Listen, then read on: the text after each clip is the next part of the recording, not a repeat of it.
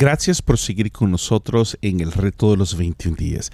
Les agradecemos nuevamente por todas aquellas personas que se han tomado el tiempo para seguirnos, para escuchar y tomar el reto de los 21 días, pero también a aquellos que han decidido suscribirse a este podcast y también suscribirse a nuestro canal de YouTube. Les recuerdo, por favor, comparta con otros que necesitan escuchar también el mensaje de esperanza. Así que, sin más, comenzamos.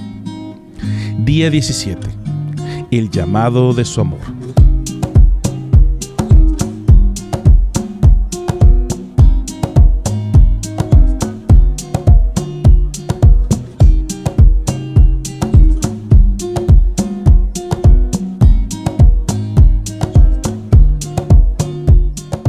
En varias ocasiones he mencionado que vengo de una familia de cinco hijos varones. Todos. Yo sé, pobre de mi mamá. Pero a la vez, yo soy un producto de su amor con mi papá. Así que, ¡ja! Hola. Crecer en una familia como la mía nunca fue emocionalmente fácil, ya que cada uno de nosotros heredamos el carácter fuerte de mi abuela, mi mamá Chávez, es decir, mi abuelita Isabel. Ahora, imagínese lo siguiente, ser el último de la casa. Mis cinco hermanos, todos profesionales, ingeniero industrial, doctor en medicina y cirujano, ingeniero mecánico, dietoterapista, compositor, cantante, conferencista y yo, músico. Se imagina la presión y la insistencia de mis padres de no quedarme como músico, porque de músico no se vive, decía mi papá, ya que quería que mi futuro fuera más prometedor para mí y para mis hijos. Por experiencia personal, sé que no es fácil vivir tratando de cumplir las expectativas de alguien más.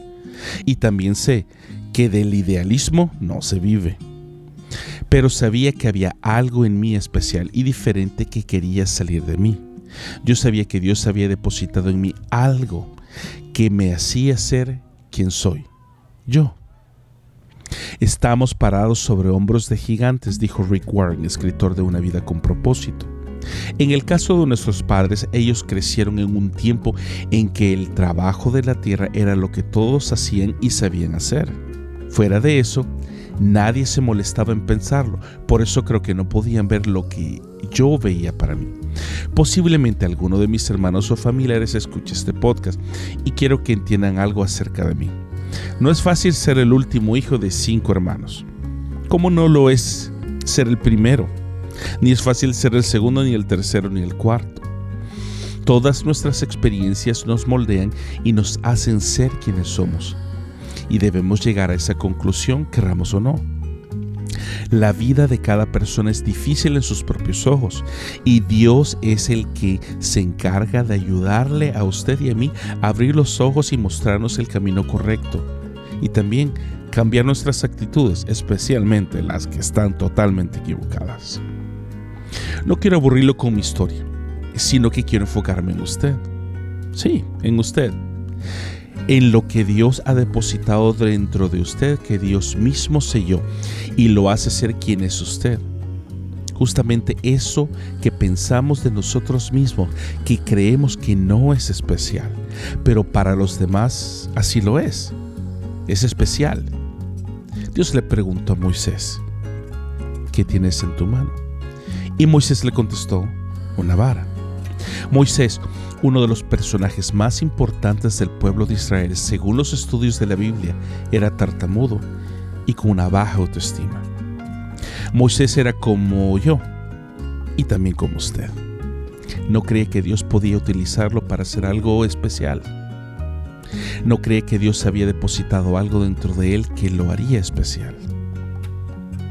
No sé cuáles son sus circunstancias, pero voy a basarme en Moisés, que era adoptado, posiblemente físicamente muy diferente a sus hermanos, con menos posibilidades de triunfar según las estadísticas, luchando en contra de un sistema que no comprendía quién era él. ¿Le suena familiar? A mí sí, ya que como me dijo mi papá, de músico no se vive. Pero así como Moisés y su varita mágica, Dios utilizó algo en mí para abrirme las puertas para llegar hasta donde he llegado. Y eso fue la música. soy pianista. Por el piano me dieron una media beca para estudiar en un colegio que francamente para mis padres estaba fuera de su alcance financiero. Pero ahí fue en donde Dios me llamó a servirle a Él y me habló que iría a las naciones. Fue por el piano que me ofrecieron trabajar en Florida y salir del país a servirle a Él. Fue por la música que en Massachusetts encontré ayuda en uno de los momentos más difíciles de mi vida. Y fue ahí que Dios me mostró que Dios podía usar a un salvadoreñito detrás del piano para bendecir a las naciones. Podría seguir con mi historia sin parar y contarle cómo Dios abrió y sigue abriendo las puertas hasta este día. La pregunta que debo hacerle a usted es la siguiente. ¿Quiere cambiar sus circunstancias? Cambie su actitud acerca de usted mismo. Y eso es lo que he tratado de decirle durante estos 21 días. Que Dios tiene algo preparado para usted en este nuevo año, en este nuevo comienzo. Y que para Dios una pandemia no significa nada ya que Él es el Dios creador del universo que con su voz llama a las galaxias y a los planetas a existir. El Dios que quiere que simplemente una persona con una vara se ponga de pie y responda sí al llamado de su amor. No es difícil creer en lo que Dios puede hacer con otros. Él puede mover montañas y abrir mares, pero no es sino hasta que nos llegue el turno en la línea que todo cambia. En usted y en mí está responder al llamado de Dios. Este es el llamado de Dios para nosotros hoy. ¿Crees en mí tanto como yo creo en ti? ¿Tienes fe en mí como yo la tengo en ti? ¿Tienes el valor y el coraje de ponerte de pie por mí como yo lo hice por ti en la cruz? Nos vemos nuevamente. Hasta mañana.